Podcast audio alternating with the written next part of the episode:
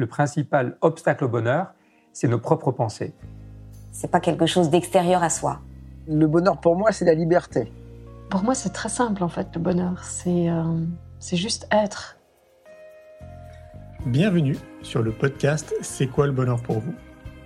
Je m'appelle Julien Perron, je suis le réalisateur du film C'est quoi le bonheur pour vous? Pendant plus de 4 ans, je suis parti à travers le monde pour interviewer 1500 personnes autour de cette question fondamentale.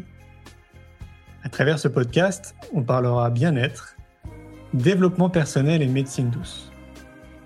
Je vous souhaite un merveilleux voyage sur la route de la connaissance de soi.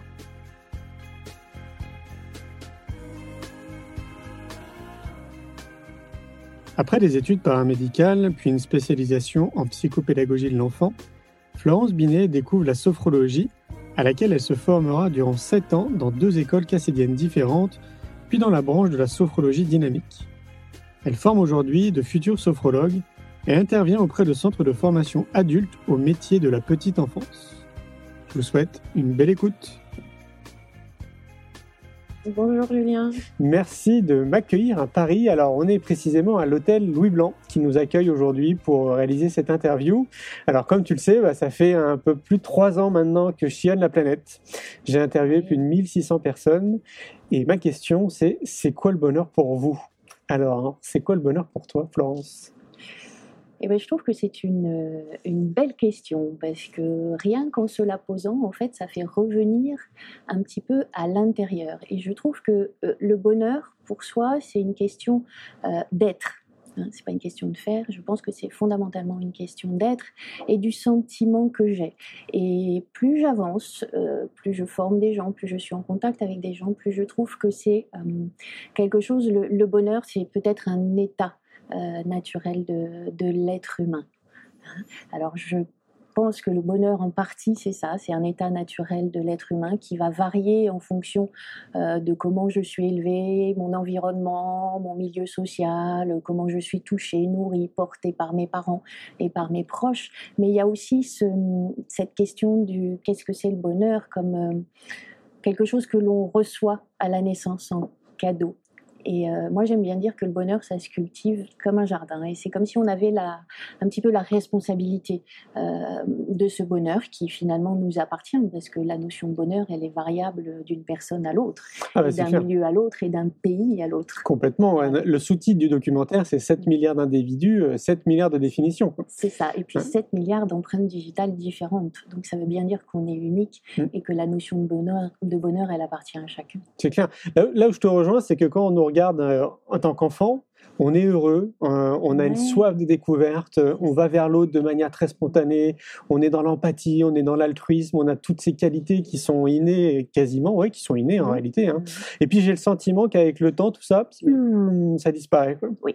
En fait, c'est euh, un, bébé à la naissance et même in utero hein, n'a pas de, de ressenti en bien ou en mal.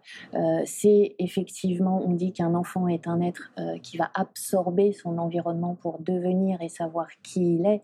Donc c'est la qualité en fait de ce que je disais tout à l'heure, hein, c'est la qualité euh, de, l'environnement très proche euh, qui va faire la différence. Mais c'est vrai qu'un enfant, naturellement, quand on regarde un bébé ou un tout petit, il, est, il a cette capacité naturelle à être dans l'émerveillement, dans la joie, parce que son moteur, c'est le plaisir, en fait, c'est ce qui l'anime, c'est le plaisir de la découverte. Et pour un enfant, euh, de sa naissance jusque très tard, euh, c'est ce plaisir de l'expérience qui va, euh, quand on les regarde, nous faire dire, bah oui, euh, ils sont joyeux, ils rigolent, ils se réjouissent de tout, etc.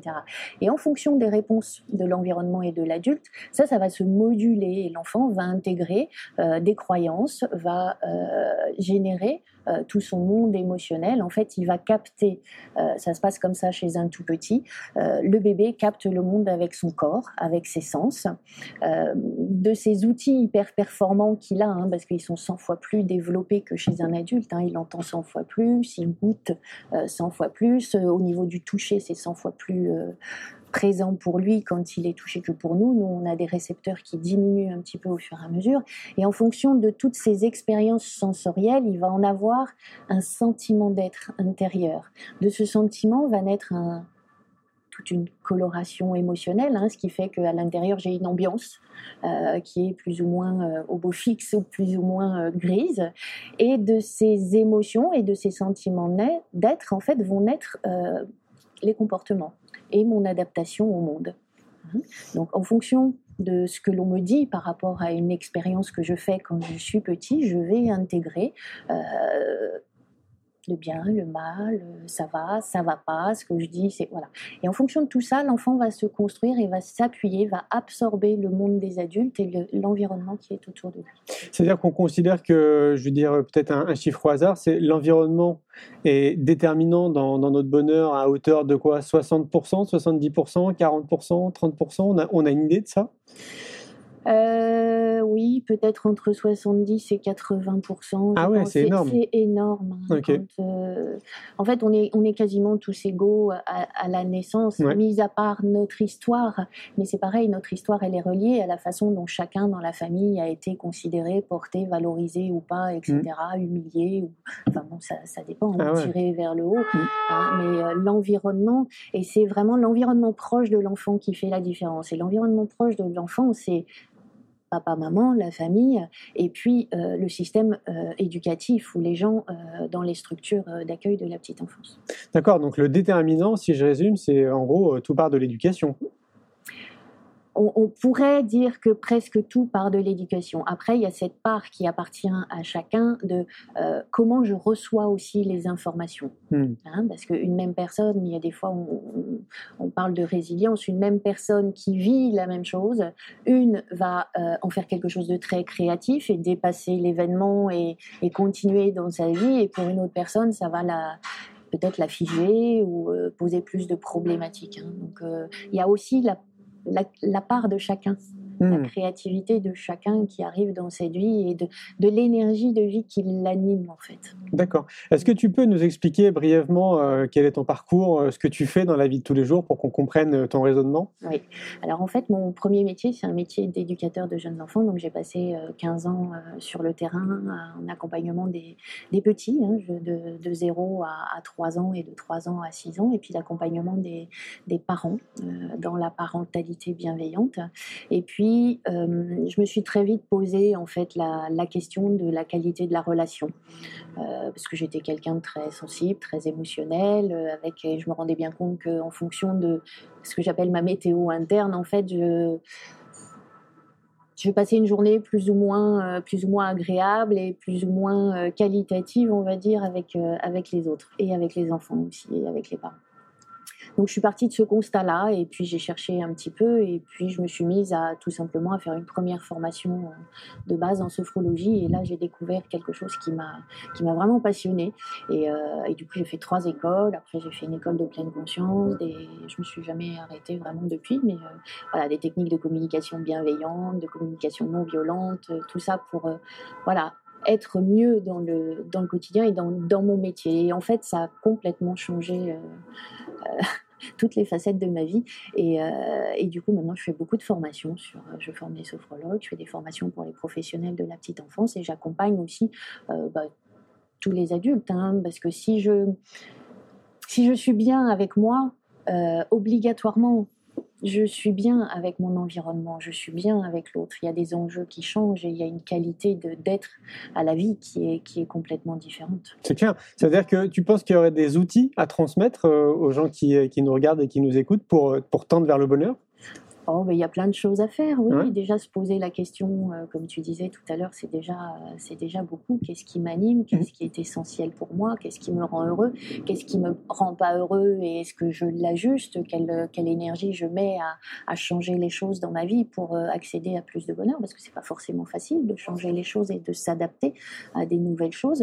Euh, mais il y a des outils effectivement pour nous aider. Moi, je sais que je, je, suis passionnée par la sophrologie parce que c'est vraiment une technique qui est ultra créative euh, pour se déployer soi. Hein, on va, euh, on va euh, chercher toutes les ressources de la personne et tout ce qui lui permet de cultiver sa force intérieure pour bah, se déployer tout simplement et déployer toutes les facettes de ce qu'elle est et toutes ses intelligences parce que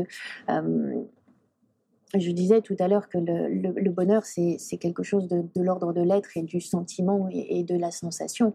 En fait, dans les systèmes, euh, pas tellement dans les structures de la petite enfance, parce qu'on est très dans le mouvement encore, on est très dans la motricité, on est très dans l'expérience, dans la sensorialité. Mais à partir du moment où un enfant rentre à l'école, en fait, on rentre dans la, euh, dans la logique et dans les mathématiques, c'est-à-dire cette intelligence qui est située là, euh, capacité de mémorisation, d'apprentissage par cœur, et puis on demande aux enfants de rester assis. Hein, il y a très peu finalement quand on rentre à l'école de moments où on peut bouger, mis à part ce quart d'heure de récréation une fois dans la matinée. Et or, aujourd'hui, il est prouvé que l'enfant apprend fait ses apprentissages et se déploie dans le mouvement. Donc je pense qu'il y a des outils pour développer moi ce que j'appelle les intelligences naturelles, c'est-à-dire l'intelligence corporelle et rester en contact avec elle en fait. Parce qu'on fait avec les apprentissages par cœur, avec la mémorisation et la réflexion, on fait euh, remonter à cet espace restreint de la tête. Et en fait, toutes les autres intelligences sont contenues dans le reste du corps. Il y a l'intelligence du corps, il y a cette intelligence de la respiration qui est fabuleuse, il y a cette intelligence imaginaire et cette intelligence émotionnelle qu'on développe en sophrologie et qui vont permettre un petit peu à, chaque individu, en tout cas à chaque enfant, de, revenir chez soi. cette zone de sécurité, euh, où je peux me poser, où je peux m'apaiser, où je peux trouver euh, quelque chose dans mon imagination qui va faire la différence par rapport à, à, à, je sais pas si je me mets à penser, à réfléchir, etc. Où ça va pas être la même réponse en fait. Et dans les, moi mon, grand rêve, c'est dans les systèmes scolaires en fait, ça serait de réintégrer un peu cette santé globale de l'être humain parce que on nous apprend les mathématiques, l'histoire, mais on nous apprend, on nous apprend pas en fait les fondements de ce qui fait un être humain. Et les fondements de ce qui fait un être humain, c'est vraiment de rester en contact avec, euh, avec sa, sa, sensorialité, ses sentiments et ses émotions, même s'il n'y a pas d'émotions positives ou négatives. Hein, elles sont toutes bonnes et elles ont toutes une fonction. Hein, mais c'est rester en contact avec ça euh, plutôt que de privilégier uniquement euh, la réflexion. Et ouais. je pense que dans les classes, on devrait introduire, tu parlais, est-ce qu'il y a des outils? Moi, je pense qu'on devrait, dans les classes ou dans les entreprises, hein, partout, on devrait réintroduire ces petits moments où j'apprends en fait à revenir chez moi, à revenir à voilà, cette sensation, à retrouver. Parce que si j'ai la capacité tout petit, ou même en tant qu'adulte, de retrouver euh, quelque chose qui me fait du bien, un sentiment ou un état d'âme qui me fait du bien à l'intérieur, et bien tout de suite, il y a toute la physiologie de l'humain qui va dans le bon sens. Hein, et ça va déclencher obligatoirement au niveau du cerveau certaines hormones. On est, on est plus dans l'expérience que, que dans le canal cérébral en t'écoutant. L'idée, c'est de vivre, c'est de vivre les choses plutôt que de les garder dans la tête. C'est ça, mais la vie, c'est l'école de la vie, quoi.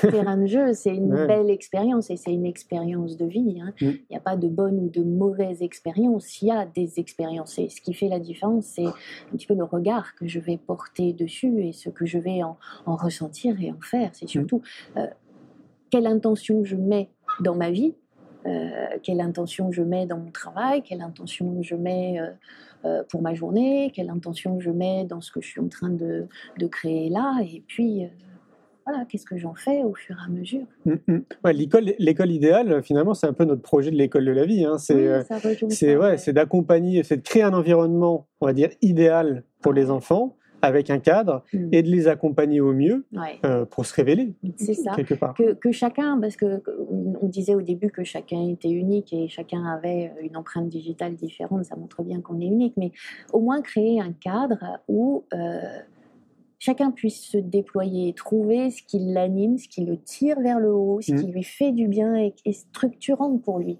en fait. C'est ça. Ouais, ouais. Parce qu'il n'y a pas, je pense pas qu'il y ait d'école idéale ou de, de fonctionnement non. idéal ou mmh. de.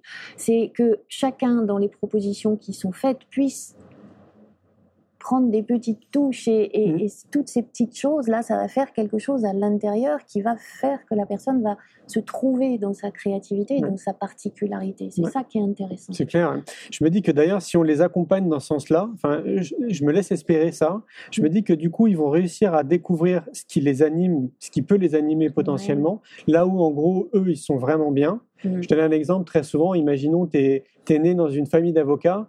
Et eh ben, t'es pas forcément avocat. Peut-être que tu es ébéniste, peut-être que toi, tu adores le mmh. bois et que tu es tellement heureux de travailler le bois mmh. que du coup, ce, ce don-là ou cette excellence, tu vas le mettre à contribution pour le bien commun.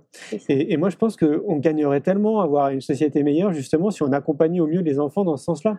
T'imagines si tout le monde était OK avec son job, quand on voit que 90%, euh, pour pas dire euh, 95%, fait un job purement alimentaire, alors qu'on est 8 heures par jour au travail et très peu au final avec nos amis ou notre famille, je me dis ben, autant mettre à contribution nos talents pour, euh, pour le bien commun. Est-ce que, je, est-ce que ce que je vis, ça me rend heureux finalement? Mais ouais, c'est ça. ouais. Alors c'est vrai que c'est pas facile de changer, mais en faisant des petites choses, euh, moi je dis souvent le bonheur c'est pas c'est pas des gros changements, hein, c'est qu'est-ce que je mets comme petite chose, qu'est-ce que je rajoute comme petite chose dans ma vie pour que euh, bah, toutes ces petites choses finalement prennent plus de place. hein. C'est euh, l'histoire aussi du verre euh, vide ou du verre plein. Qu'est-ce que je regarde et qu'est-ce que je vais mettre, euh, de quoi je me nourris. Ouais, complètement. ouais. De quoi je me nourris. La méditation peut nous aider d'ailleurs dans ce sens-là. Tu parlais de revenir vers soi. Oui. C'est vraiment un outil, je trouve, qui est formidable Oui. aussi, qu'on devrait.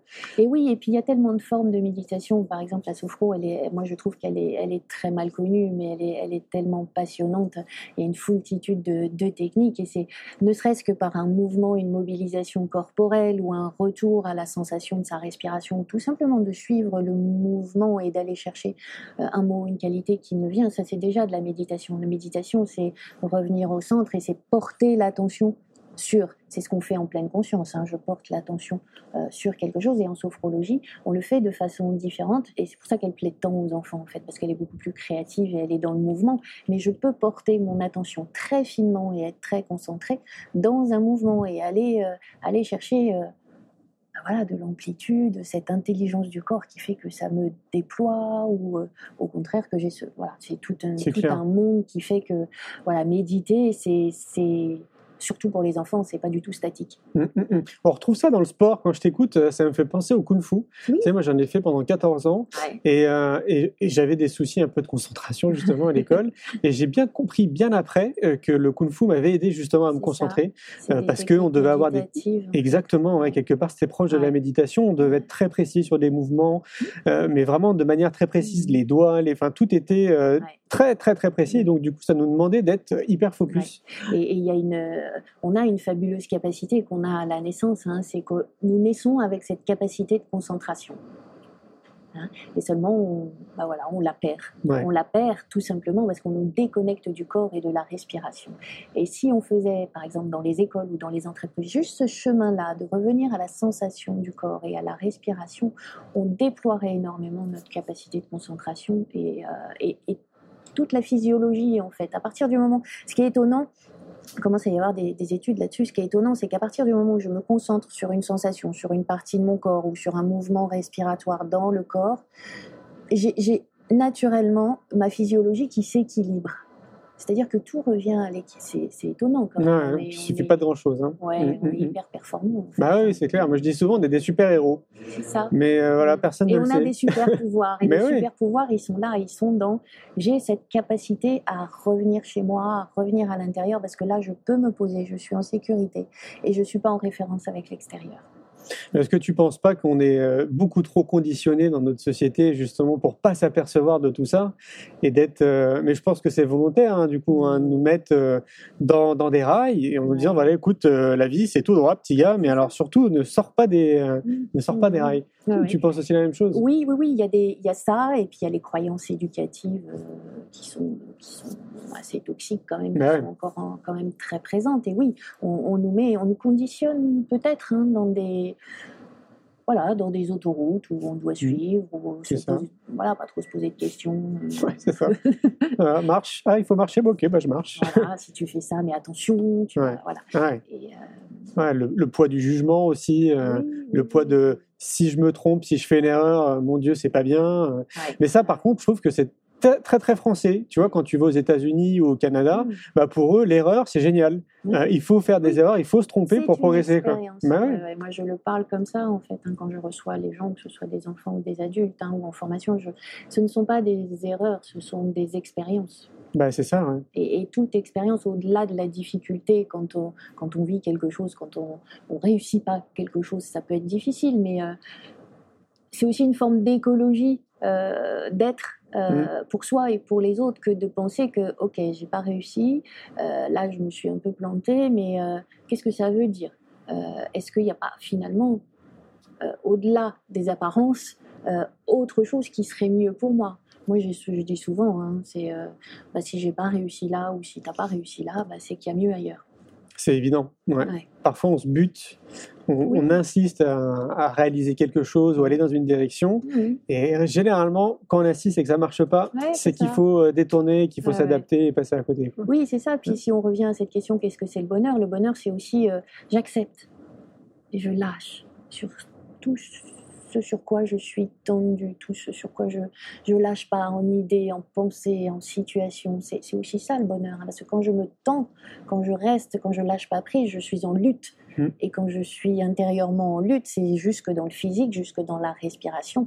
Et, et ça peut pas être un mouvement fluide de vie où les choses, ben, finalement, si voilà, quand j'arrête de lutter, que je lâche prise, hop, le mouvement de la vie revient. Et derrière, il y a une autre forme de créativité. Et ça, ça procure des sensations aussi qui sont de l'ordre du bonheur. C'est clair. ouais. Quand, quand je t'entends, j'entends écologie, j'entends fluidité, ça me fait penser à la permaculture, à l'environnement, à la nature. Oui, Et ça. je me dis, on, on devrait justement observer la nature plutôt que C'est d'essayer de prendre droit dessus, parce qu'il y, a- y a toutes les réponses finalement dans la nature. hein. c'est vrai, y a toutes Ouais. les règles. On en a besoin, elle a Mhm. besoin, on en a besoin pour se nourrir. Si elle n'était pas là, on ne serait pas là. Euh, ça, c'est d'une évidence implacable. Et, euh, et, et on parle d'écologie, de la terre, etc. Mais pour rentrer vraiment dans cette écologie, dans la permaculture et tout ce qui se développe en ce moment, ça serait euh, déjà très individuel, c'est de revenir à sa propre écologie intérieure pour pouvoir voir l'importance de celle qui est à l'extérieur. Ouais, c'est ça. ouais. Ouais. Peut-être que ça pourrait être source d'inspiration justement que de- d'observer la nature Mm. et d'essayer de faire la même chose pour nous, quoi, en, quoi, se disant que a priori la vie elle est censée être fluide. Mm. Si ça l'est pas, c'est qu'il y a des ajustements à faire Voilà, et probablement que ça vient de nous. ouais. Ouais, bien sûr. ouais. D'où la nécessité d'accompagner les enfants le plus tôt possible. D'où la nécessité d'accompagner les enfants, mais euh, d'accompagner les enfants, mais aussi les parents, parce Mm. que euh, moi, pour être dans, dans le milieu de l'enfance depuis euh, depuis de nombreuses années, on n'apprend pas à être parent. On n'apprend pas, c'est l'objet de, mon deuxième livre. hein, on, on nous donne pas les clés de euh, qu'est-ce que comment je peux faire dans telle situation. C'est pas des recettes, hein, c'est euh, comment je, quelle qualité de relation je peux avoir avec mon enfant et quels sont les petits outils que je peux euh, que je peux mettre dans le quotidien, comment je peux alléger le quotidien parce que Dieu sait si le quotidien avec un enfant en tant que parent il n'est pas très léger euh, des fois Euh, on, on vit tout ça hein, donc c'est comment comment en tant que parent je peux aussi euh, m'alléger et, euh, et dédramatiser sur des choses Ouais, c'est clair. parce que pour un enfant, il n'y a rien de grave. Tout est expérience, tout est joie, tout est plaisir, et c'est ça qui le fait grandir. Donc comment euh, je suis en tant que parent, en tant que professionnel, hein, dans, dans cette énergie-là qui va se caler sur celle de l'enfant et qui va lui faire déployer toutes ses, toutes ses compétences, ses capacités, sa créativité. C'est clair. Mais moi, je suis même dans d'autres réflexions depuis euh, de nombreuses années. Je, je prends le temps parfois de, de discuter avec des, avec des parents. Moi, j'ai pas d'enfants par choix, Mhm. et je leur dis euh, est-ce que euh, à l'époque où vous avez fait des enfants, vous avez bien réfléchi? Est-ce que vous êtes posé les questions avant de faire des enfants? Euh, Parce que je trouve que Mieux pas. Ouais, peut-être. Moi, je trouve que c'est responsable de se poser la question Ouais. euh, ce, qui, ce qu'il en découle un peu de cette petite enquête que je mène autour de ce, de ce, de ce sujet, hein, de Mm. pourquoi je fais un enfant, euh, etc. Ben, ce qui est ressorti, c'est que c'est purement sociétal. C'est un conditionnement sociétal. Mm. C'est-à-dire qu'on fait des enfants parce que c'est normal de faire des enfants. Oui, certainement. Et il y a, ben, il moi, y a je, ça pense- aussi. Ouais. Ouais. je, je trouve ça craint de se dire que on fait des Bah, enfants si, parce que c'est normal. si, si c'est fait dans- avec cette intention-là, Mm. cette énergie-là, effectivement, oui. Après, il y a, il y a toute la notion de, euh, de désir, euh, de, voilà, qui, qui joue et qui fait que euh, si on se posait trop la question, je pense qu'effectivement, on ne le ferait pas. Mais euh, la question de l'enfant, c'est c'est quelque- c'est une histoire, c'est une relation, c'est une question d'amour. Ouais. Alors, est-ce qu'on parle d'amour inconditionnel? Bah, je pense que quand on a des enfants, oui, on s'approche de ce genre de choses. hein. Euh, Ben, J'ose espérer. hein, mais j'ai vraiment ce sentiment qu'il y en a beaucoup qui sont pas vraiment dans, dans ces réflexions mm, et qui, qui ont vraiment fait des enfants, Mm. au même titre qu'ils se sont mariés, au même titre qu'ils ont acheté un appartement, un 4x4 et une maison, oui, c'est possible. parce que Mais c'est un, chemin Mm. euh, classique et que c'est logique, que c'est Mm. comme ça. Quoi. Mm. On le voit hein, de toute façon. Imaginons, t'es pas en couple euh, à l'âge de, je sais pas, on va dire euh, la quarantaine, et ben c'est bizarre. Tu Mm. vois, t'es euh, Oui. pas dans les normes, Oui, quoi. oui, en gros, t'as pas d'enfant arrivé à euh, 40 ans, t'es Ah pas dans les normes. Mm. Donc il y a- il y, a quand même un poids sociétal et, et de conditionnement quoi, quelque part derrière. Oui. quoi. oui, oui. Et, faire un enfant, c'est ça vient bien au-delà de tout ça. quoi. C'est un engagement euh, Bah, c'est une sacrée responsabilité hein, Bah ouais. de, de- de se retrouver avec un petit être comme ça, qu'on a mené au mieux dans sa vie, à faire grandir, et pour qu'il soit une personne bien dans sa vie, bien dans ses baskets, c'est pas facile. Bah hein, non, c'est une sacrée responsabilité d'être Bah, parent. clair. hein. Et est-ce que moi je Mais suis bien tellement quand... beau. Bah oui, c'est beau, mais c'est pas suffisant en soi. Non, c'est pas C'est pas une sculpture, c'est pas, c'est pas une œuvre d'art quoi. Non, non. Tu vois Non, non, c'est pour, c'est pour ça que être parent, euh, je pense que c'est quelque chose qui se, qui se déploie, qui se développe, qui, se, voilà, qui au fur et à mesure se réfléchit. Parce que euh, finalement, ce sont aussi nos enfants qui nous font poser des questions sur certaines situations. Euh, quand ils réagissent de telle façon face à telle chose, alors qu'on n'avait pas du tout pensé à ça et qu'on s'imaginait même pas qu'ils puissent réagir de cette façon-là, ou le prendre de cette façon-là, ou euh, ils nous font grandir. Moi, j'aime bien dire que ce sont les enfants qui sont les maîtres. Et si on se met à les observer et à les regarder, on grandit nous aussi en tant qu'adultes et en tant que parents. Ouais, Il y en a beaucoup qui me disent ça. Ouais. Ah Ouais. mais moi je trouve que c'est fabuleux. J'ai Mm.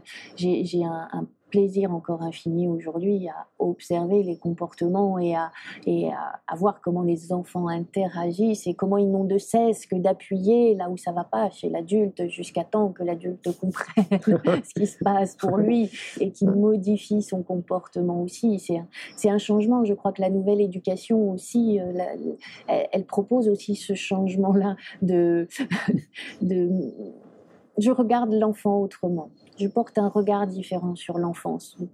Je fais fi de tout ce qui a été dit de tout ce qui a été. euh, voilà, on a conditionné euh, les enfants dans un certain moule, on les a vus d'une certaine façon, et, euh, je pense qu'on a à faire ce changement-là.